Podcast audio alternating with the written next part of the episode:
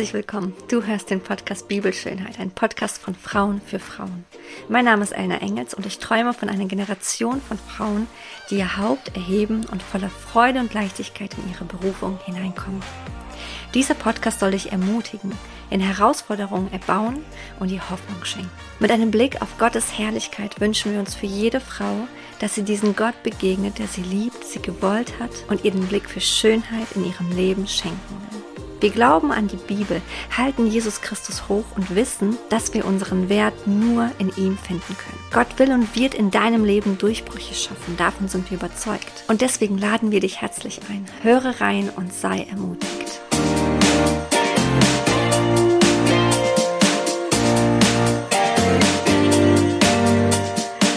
Shalom und herzlich willkommen. Mein Name ist Elna Engels und heute sitzt ein ganz besonderer Gast vor mir, mein eigener Ehemann. Herzlich willkommen, Abraham. Danke. Ich freue mich hier zu sein. Richtig cool. Normalerweise haben wir Podcast-Folgen, ähm, wo wir Frauen ansprechen. Du hast das auch schon im Vorspann gehört von Frauen für Frauen. Aber heute ist eine ganz besondere Podcast-Folge. Und zwar zum allerersten Mal sitzt ein Mann vor mir. Und wer ist denn am wichtigsten für mich? Mein eigener Ehemann. Und deswegen freue ich mich, Abraham, dass du hier dabei bist. Was für eine Ehre. so eine Begrüßung. Vielen Dank. Ja, ich will dich ganz kurz so ein bisschen vorstellen. Ich denke, den eigenen Ehemann kann man ja am besten vorstellen. Ich denke. Abraham ist 24 Jahre alt. Äh, mach mal 10 Jahre drauf. 34. Ey, wie krass. Abraham ist 34 Jahre alt. Ich bin gerade so in, äh, in, einer ganz anderen Zeit. Mit 24 habe ich ihn ähm, kennengelernt. Er war 24, mittlerweile ist er schon 34. Das bedeutet, wir sind schon zehn Jahre zusammen. Genau. Und fast zehn Jahre verheiratet. Wir haben relativ schnell geheiratet. Beide waren, ja? Ja, ich vermute, nach fünf Monaten habe ich dich gefragt. Genau. Das heißt mutig. Ich wusste ja, dass du äh, die Frau bist. Irgendwie hatte ich das im Bauch so ein gutes, gut, gutes Bauchgefühl gehabt. Ja, das ist gut, wenn du ein gutes Bauchgefühl gehabt hast. Hat sich ja bestätigt. Sehr gut. Ähm, wir gehen dann nochmal gleich ähm, drauf ein, auf diese Kennenlernphase oder ja. wie wir uns überhaupt kennengelernt haben. Aber im Vorfeld möchten wir uns doch ganz kurz, oder möchte ich, dass du dich so ein bisschen doch mehr vorstellst. Gerne. Und ähm, unser Wunsch, unser Ziel mit dieser Podcast-Folge ist der, Abraham erzählt. Ja, dass wir darauf hinweisen, wie man äh, aus der Gesetzlichkeit ähm, ja, zu Gnade kommt. Genau, ja. genau. Christsein kann man auf vielerlei Art und Weise ähm, leben. Ja. Viele leben es aus einer Gesetzlichkeit heraus. Ähm, und wir haben es erfahren und erlebt, was es bedeutet, aus dem Gesetz in die Gnade zu kommen. Was für ein Vaterherz Gott hat, wie sehr er uns liebt und was es wirklich bedeutet, dass Christus für uns gestorben ist. Und das ist heute unser Fokus. Und ja, das ist einfach unser Zeugnis. Und wir starten jetzt einfach damit, dass Abraham, du einfach so ein bisschen was über deine Kindheit erzählst. Ähm, ja, wie du aufgewachsen bist, dass so die Leute so ein bisschen mehr von dir wissen. Ja, ich denke mal, der Fokus wird ja auch sein, wie wir in der Kindheit äh, das Christsein erlebt haben und wie wir das so gestaltet haben in unserem Alltag. Ich bin in einer Großfamilie aufgewachsen und ähm, ja, war fast jeden Tag im Gottesdienst, entweder abends oder am Wochenende ähm, morgens und nachmittags. Also Samstag war auch noch Kinderstunde. Und ähm, alles hat sich so schon um das Gemeindeleben gedreht. Morgens früh, zum Beispiel, wenn wir vor der Schule rausgehen wollten, ähm, hat meine Mama noch eben Bibelvers gelesen, mit uns gebetet, was ich ähm, jetzt im Nachhinein als sehr schön empfinde. Ähm, abends waren dann auch immer, hat der Papa dann äh, aus der Bibel vorgelesen und dann durfte jeder reihum von klein nach groß beten und den Abschluss hat dann der Hausherr gemacht. Richtig ja, cool. Äh, manchmal als Kind war das schon anstrengend, muss ich schon sagen. So, wenn man ähm, äh, am Sonntag, am besten noch so im Sommer 30 Grad, äh, morgens zwei Stunden im Gottesdienst sitzt und dann äh, nachmittags nochmal ein bis eineinhalb Stunden, das war schon ähm, ja, war schon gar nicht mal so leicht, äh, das, sag ich mal, das Sitzfleisch und Anführungszeichen zu haben als Kind, genau. Krass. Weil so Kindergottesdienste wie wir, die bei uns in den äh, Gemeinden haben jetzt, gab es da noch gar nicht. Ja, genau, das war so die Kindheit. In den Sommerferien hatten wir dann ein Zeltlager gehabt, äh, wo wir dann mit den Cousins und mit den Menschen, die in die Gemeinde gingen, ganzen Kindern dann eine Woche verbracht haben. Das war dann quasi unser Urlaub. Ich denke mal, das ist so im Groben zusammengefasst. Hat spiegelt das schon die Kindheit wieder. Wie war es denn bei dir, Elna? Wie bist du groß geworden? Wie mhm. ähm, habt ihr Christsein gelebt? Habt ihr Christsein gelebt? Mhm. Oder ja, erzähl mal ein bisschen. Ich finde es voll spannend, auch so von dir das nochmal so zu hören, wie deine Kindheit war. Ähm, auf der einen Seite finde ich das richtig cool, dass ihr so viel von, von Jesus erfahren habt, dass das so in euch hineingelegt wurde. Ich finde es einfach so stark, dass ihr habt eine große Familie und du hast es mal erwähnt, dass deine Oma für jedes einzelne Enkelkind gebetet hat und dass du meintest, man merkt das, dass diese Gebete angekommen sind, dass Kinder bewahrt wurden, Enkelkinder bewahrt wurden und dass wirklich da irgendwie so ein Segen über eure Familie steht. Ja, genau, von beiden Seiten. Also ähm, haben die, die Omas viel gebetet mhm. und ja, ja, für jedes ja. Enkelkind. Das ist ja. wirklich so. Also richtig, richtig stark. Meine Kindheit, ich weiß jetzt nicht, inwiefern meine Oma für mich gebetet hat.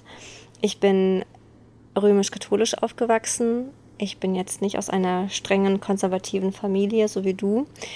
Einen lebendigen Glauben haben meine Eltern mir jetzt nicht vorgelebt, in dem Sinne, was heißt für mich ein lebendiger Glaube? Das bedeutet, dass man eine Beziehung mit Christus hat, mit Jesus Christus, ähm, dass man weiß, wer er ist, dass er mein Erlöser ist, dass ich diesen Punkt hatte, zu sagen, ich habe mich ähm, bekehrt, ich habe mich für ihn entschieden, ich habe mein altes Leben hinter mir gelassen. Und ähm, ja, ich folge ihm nach, ich lebe das, was in der Bibel steht, lese die Bibel, habe Beziehung mit, mit Gott, bete zu ihm. Und das habe ich jetzt so nicht erlebt, muss ich ehrlich sagen. Also ich erinnere mich nicht, dass wir eine Bibel zu Hause hatten. Ich erinnere mich jetzt nicht, dass ähm, es freie Gebete gab. Das gibt es wirklich tatsächlich im römischen, römisch-katholischen nicht, zumindest nicht bei uns. Gab es nicht. Jeder lebt natürlich seinen Glauben auch anders. Ich will also niemandem etwas hier unterstellen. Ich bin da ganz frei. Ich kenne Katholiken, die Jesus bedingungslos lieben. Und das haben wir beide in Uganda. Da haben wir Menschen kennengelernt. Einen auf jeden Fall und eine andere. Durch Instagram habe ich sogar eine, die Julia, kennengelernt. Und ich finde es genial, wie sie das einfach leben. Und das ist alles möglich. Und für mich, boah, es ist einfach so schön. Aber ich habe das jetzt nicht so erfahren. Ne? Und ähm, meine Oma, die ist jeden Sonntag in die Kirche, auch meine Mama, die haben mich auch mitgenommen. Ich wurde auch dazu so ein bisschen gezwungen. Ähm, als Teenager habe ich dann gesagt, ich weigere mich, ich habe da keine Lust mehr drauf. Ich verstehe das nicht. Ich war jedes Mal im Gottesdienst und ich habe irgendwie nichts verstanden. Also hier rein, da raus, irgendwie so. Ähm, ja, und ich habe nie verstanden, wer wirklich Jesus Christus ist. Ich habe immer an Gott geglaubt. Ich war niemals Atheist, würde ich niemals sagen. Ich wusste, dass es einen Gott gibt. Ich habe daran geglaubt, dass es einen Himmel gibt, dass es eine Hölle gibt. Aber eine lebendige Beziehung kannte ich nicht, hat mir niemand vorgelebt. Deswegen konnte ich das auch selbst nicht leben. Okay, ja, spannend. Ja. Wie unterschiedlich das ist. Ich habe auch an dich so eine Frage, hat dich dein Glaube oder deine, nein, deine Kindheit, hat das deinen Glauben geprägt? Würdest du sagen, du warst von Anfang an Christ oder hattest du einen Wendepunkt, wo du sagst, boah, da hatte ich als Kind meine Bekehrung? Erinnerst du dich an sowas? Ja, absolut. Also an die erste Bekehrung, wenn man es so nennen mag, äh, erinnere ich mich sehr gut. Das war, wie ich vorhin erwähnt habe, waren wir immer auf so Zeltfreizeiten. Und ähm, mit sieben Jahren habe ich mich dann für Jesus entschieden. Und das war wirklich so, dass ich dann das auch gespürt habe, dass, äh, wo ich ja diese klare Entscheidung getroffen habe, dass äh, ich total frei war und ähm, ja, die Last war weg. Andererseits hatte ich richtig Angst gehabt vor Gott. Ähm, weil es wurde sehr, sehr viel über die Wiederkunft gesprochen, über die Offenbarung, über das, was in der Welt so geschieht, über das Mahlzeichen. und äh, ja, die ganzen schrecklichen Dinge, die so auf äh, die Menschheit zukommen. Und als Kind, wenn du das hörst, also bei mir war das so, ich habe so richtig Angst gehabt. Manchmal saß ich da und habe wirklich gezittert, ähm, weil ich so Furcht hatte. Ne? Mhm. Und das hat sich auch so in mein Gottesbild so eingeprägt. Ich habe eine Bibelstelle ausgesucht, die das Gegenteil aufzeigt. Und zwar steht in 1. Johannes 4,18. Furcht ist nicht in der Liebe, sondern die vollkommene Liebe treibt die Furcht aus.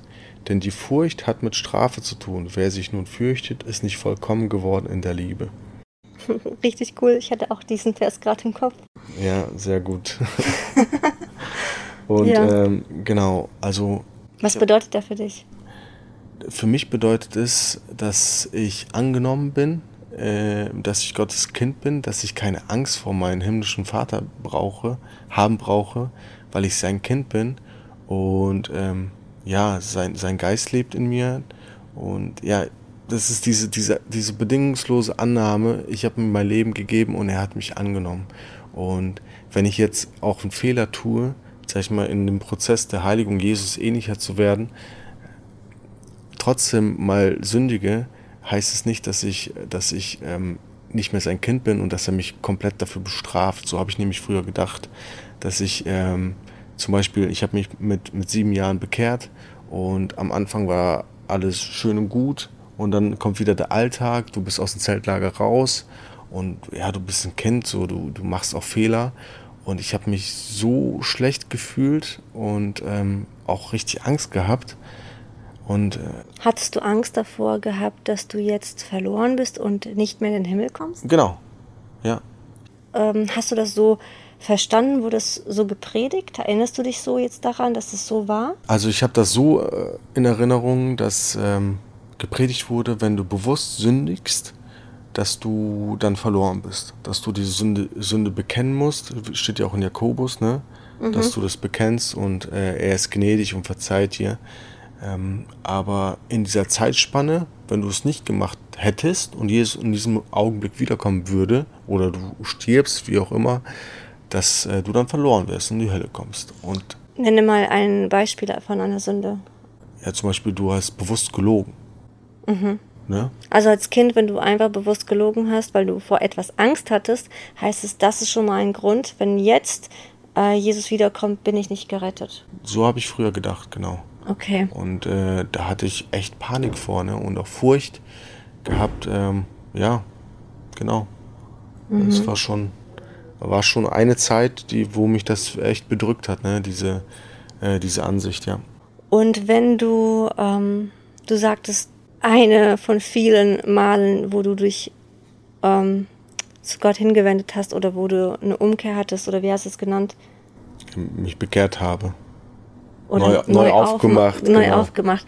Genau, das, das sagt man ja öfters, wenn man immer wieder sich neu aufmacht. Ähm, warum muss man sich neu aufmachen? Das habe ich nicht ganz begriffen. Ja, das war, irgendwie war das so, äh, dass man sich wieder umwendet von seiner sündigen Natur und wieder auf Gott zugeht. Quasi ne, eine Kehrtwende macht. Nochmal. Also musst du ja für die Dinge, die du falsch gemacht hast, das gerade biegen, indem du wieder dich neu aufmachst. Und genau. wieder und wieder und ja. wieder. Ja. Also du musst immer Du bist, durch Werke wirst du gerecht. Durch das Werk, dass du immer wieder versuchst, ein heiliger Mensch zu sein. Genau. Ja. So habe ich das in der Kindheit und in der Jugend. Da habe ich komplett einen anderen Weg eingeschlagen, aber ich glaube, da kommen wir gleich noch ja, drauf genau, zu sprechen. Komm, ja, das ist eigentlich ein guter Punkt. Äh, wie war das denn dann weiter? Also das heißt, dann hast du immer wieder dich neu aufgemacht, ähm, dann wurdest du irgendwann mal ein Teenager. Was ist dann passiert? Also wann bist du vielleicht abgedriftet? Ich weiß ja natürlich, was so bei dir passiert ist, aber gab es denn Auslöser? Wie kam das? Also wie hast du dann gelebt als Jugendlicher, als Erwachsener, junger Erwachsener? Mhm. Also irgendwann mal hat man dann auch Freunde aus der Schule oder auch ähm, aus der Nachbarschaft und in den meisten Fällen, also bei uns in der näheren Nachbarschaft waren jetzt keine Christen, da waren generell in der Stadt, wo wir gelebt haben, äh, waren sehr wenig Christen. Mhm. Also jetzt, wenn wir jetzt es mit Gummersbach vergleichen, Gummersbach oder das Oberbergische ist ja, man sagt so, ist ja wie so ein heiliges Pflaster. ja, voll cool. ist ja reiht sich eine, eine Kirche nach der anderen, ähm, was ich gut finde. Und, ähm, Wirklich, wir sind so gesegnet mit Kirchen. Also absolut. Du hast die freie Wahl, also zieh nach Gummersbach. ja, oder Umgebung. Ähm, genau, und dann kamen so andere Dinge in mein Leben. Ne? Ich glaube, das war, da war ich so 14 Jahre alt, dann fing ich an, ähm, mich für Alkohol zu interessieren und auch ähm, habe angefangen zu rauchen, um cool zu sein, um irgendwie jemandem was zu beweisen, obwohl es total, ähm, ja, total unklug war, so kann ich es nennen, weil man schädigt ja gut, sich ja aber dadurch. in diesem Alter ist es ja völlig normal, sage ja. ich mal.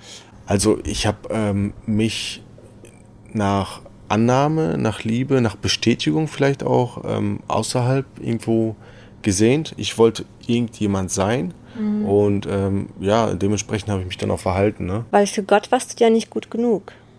In dem Sinne, nach deiner Vorstellung. Ja, ich musste ja heilig leben, um gut genug mhm. zu sein. Genau. Mhm.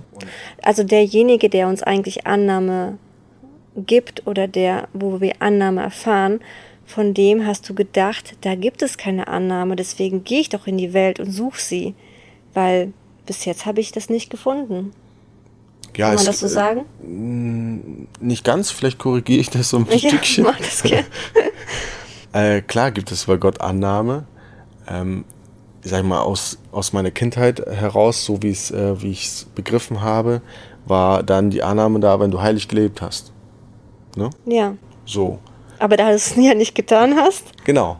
Habe ich äh, die Annahme mir irgendwo anders gesucht. Ja. Mhm. Also ich habe, es war nie so, dass ich gesagt habe, es gibt keinen Gott oder ähm, äh, Jesus existiert nicht. Das war nie, ich wusste es immer. Und irgendwo hatte ich das auch immer so im Hinterkopf.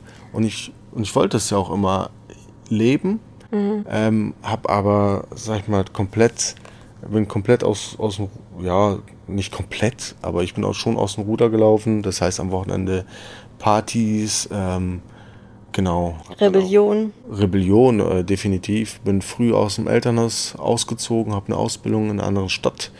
Was eine ein ganz cooler, ganz viel Schlägereien und alles mitgemacht. Ja, genau. Also ich wollte mich dann auch beweisen und ähm, es gab es auch Auseinandersetzungen, klar, und dann hat man halt den harten Macker markiert. Ja. Genau. Ähm, würdest du sagen, du hast dich von Gott entfernt, weil du in einer in einem Glaubensmuster gelebt hast, das von, vom Gesetz bestimmt war? Also, ja. dass du bestimmte Gesetze erfüllen musst, ansonsten bist du nicht gut genug. Und das eigentlich so der Grund war, dass du sagst, boah, irgendwie, das, das triggert mich so, dass das geht, also ich schaffe es einfach nicht aus eigener Kraft, deswegen kann ich diesen Weg einfach mit ihm nicht gehen.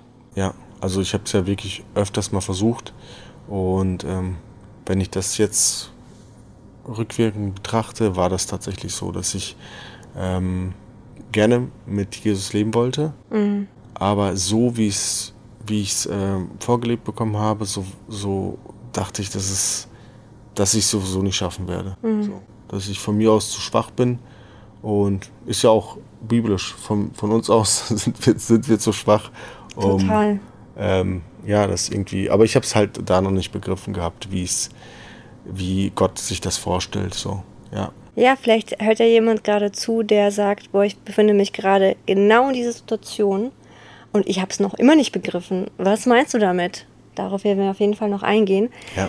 Aber ich erzähle mal ganz kurz so von mir. Ähm, also ich habe ja schon vorhin gesagt, so als Teenager habe ich angefangen, dann nicht mehr in die Kirche zu gehen. Ähm, und tatsächlich kann ich mich nicht daran erinnern, dass es irgendjemanden gab in meinem ganzen Leben, der mir von Jesus erzählte. Also bis ich dich oder bis kurz bevor ich dich kennengelernt habe, da fing es schon so an, dass ich ständig mit Christen unterwegs war mhm. und die und ich kannte ja nur die katholische Kirche und die evangelische Kirche, also Landeskirchen, die beiden ansonsten alles andere, freie Kirche, das, das, das war mir komplett fremd. Ich habe das noch nie davon was gehört. Ich wusste, dass es natürlich auch Kirchen gibt. Man nennt es ja immer die äh, Baptisten. So kennen wir das. Ähm, so, das wusste ich, aber das, da habe ich krasse Geschichten von gehört. Damit wollte ich so, so gar nichts zu tun haben. Und alles andere, boah, da kannte ich niemanden. Niemand hat mir jemals so von, von Jesus oder von, von Gott erzählt. Deswegen, ich muss ehrlich sagen, ich habe so bis ich, ich würde sagen, bis ich so 26 Jahre alt war, von Gott nie wirklich was gehört. Schon traurig, obwohl du im heiligen oder auf dem heiligen Pflaster gelebt hast, ne? Was meinst du mit dem heiligen Pflaster? Was meinst du? Also Gummersbach. war. Ja, Ach so. Na, da habe ich ja noch in Beckneustadt gewohnt. Also ja, okay. ich komme aus Beckneustadt, ja. Aber ja, also. Vielleicht sollten wir wie, wie die Muslime so Lautsprecher installieren und einfach das Evangelium rausposaunen. Dann würdest du es auch in Berg-Neustadt gehört haben. Ja, genau, und das darf man in Deutschland nicht. Ja, stimmt. also wir befinden uns gerade in Malaysia, das, das ist die Anspielung darauf, dass es hier. Wir befinden uns jetzt in Thailand. In Thailand, sorry, aber die letzten, also, letzte Woche, genau. Und da wird halt äh, mehrfach ähm, zum Gebet aufgerufen, weil es ein muslimisches Land ist. Und ähm, irgendwie wäre das doch ganz cool, so als Christen auch sowas zu haben, ne? Ja. Boah, mega. Schon. Ja, aber ist jetzt nicht so. Ähm, ja, lass uns mal ganz kurz äh, nochmal. Du hast gesagt, ähm, kurz bevor du mich kennengelernt hast, hast du von Jesus gehört. In äh, welcher Weise? Kannst du vielleicht dann näher drauf eingehen? Ja. Ähm, tatsächlich war das so, dass ich hatte eine Beziehung, die acht Jahre lang ging. Ich habe komplett in der Welt gelebt. So unter Christen wissen wir, was das bedeutet. Ähm, ich war jetzt, ich war auch auf Partys. Äh, Drogen war nie meine Szene, Alkohol war nie wirklich meine Szene. Also da bin ich wirklich von Gott bewahrt worden. Aber ich habe mir immer Annahme gesucht. Und jeder, der meine Podcast-Folgen kennt von Anbeginn und auch mein Buch gelesen hat, der weiß, wovon ich spreche. Ich habe das im Elternhaus nie wirklich erfahren. Ich habe das auch irgendwie außerhalb nicht erfahren. Ich habe es immer gesucht und das halt in Partnerschaften. Und wenn ich dann jemanden kennengelernt habe, dann habe ich mich richtig geklammert. Also es war für mich so voll schwierig loszulassen, egal wie schwer oder toxisch die Beziehung war. Und ich hatte einen Partner, mit dem war ich acht Jahre zusammen.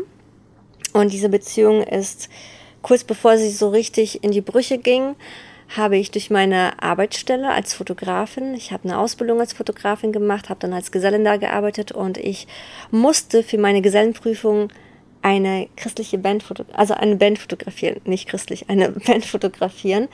Und eine christliche Band ähm, hat meine Ausbilderin damals gebucht, also unser Fotostudio, und ähm, die wurden von ihr, von meiner äh, Chefin fotografiert. Und dann hatte ich halt als Geselle als oder für die Gesellenprüfung diese Aufgabe Fotografie eine Band und ich kannte niemanden. Und dann hieß es ja, da gab es doch diese eine Band und frag sie doch mal. Und da habe ich einfach mal angerufen, die sind gekommen. Wir haben Fotos gemacht und irgendwie sind wir in Verbindung geblieben mit den Leuten. Die waren ganz cool. Und nachher, als ich mit meinem Ex-Freund in eine Wohnung, meine allererste Wohnung gezogen bin, da hat einer von der Band äh, uns gegenüber gewohnt und dann haben die uns mal eingeladen, eine Einweihungsparty und wir haben dann auf dem, auf dem Balkon gesessen oder auf dem Dach, genau. Und ich weiß noch, wie ich zu einem der ähm, aus einen aus der Band gesagt habe, hey, du erzählst immer so von Kirche oder ihr macht so christliche Musik. Ich begreife das so gar nicht, weil ich kenne nur so die katholische Kirche. Was ist das? In was für eine Kirche geht ihr? Also ich war schon neugierig, muss ich ehrlich sagen, mhm. weil die Menschen, die waren so anders drauf. Also die haben nicht geflucht und trotzdem waren die cool. Die waren nicht so, so dieses Rockzopf, nicht dieses ganz strenge und ich kannte das gar nicht. Für mich war das voll fremd, aber es war richtig einladend. Und so war das das erste Mal, dass ich so da irgendwie, ja, so in Verbindung oder dass ich da irgendwie so ein bisschen was von Gott kennenlernen durfte, wie er doch auch anders sein kann. Und ähm, dann bin ich mit ihnen auf eine Tour gegangen, habe dann mehr Christen kennengelernt, dann kamen mehr Christen in mein Leben, eine Freundin, die auch Christin war und so weiter und so weiter. Und irgendwie war das voll spannend, Be bevor ich dich kennenlernte und dann auch noch dich als Christ. Du würdest jetzt vielleicht zur damaligen Zeit hattest du gesagt, nein, ich bin kein Christ. Aber du warst trotzdem Christ, auch wenn du nicht unbedingt mit Jesus unterwegs warst oder mit ihm gelebt hast. Trotzdem hast du diesen Hintergrund und es ist schon so interessant, dass ich jetzt im Nachhinein sagen kann, Gott hat wirklich angefangen an meinem Herzen zu arbeiten in diesem Zeitraum. Ja. Interessant. Ja, ja. voll. Lass uns da mal Stopp machen, weil wir haben echt jetzt einiges aufgenommen und wir machen da genau jetzt weiter und dann erzählen wir doch mal, wie wir uns kennengelernt haben. Ich freue mich drauf. Cool, dass du dabei warst, dass du ja zugehört hast bis hier und wir würden uns freuen, wenn du auch weiterhin einschaltest. Bis gleich. Bis gleich.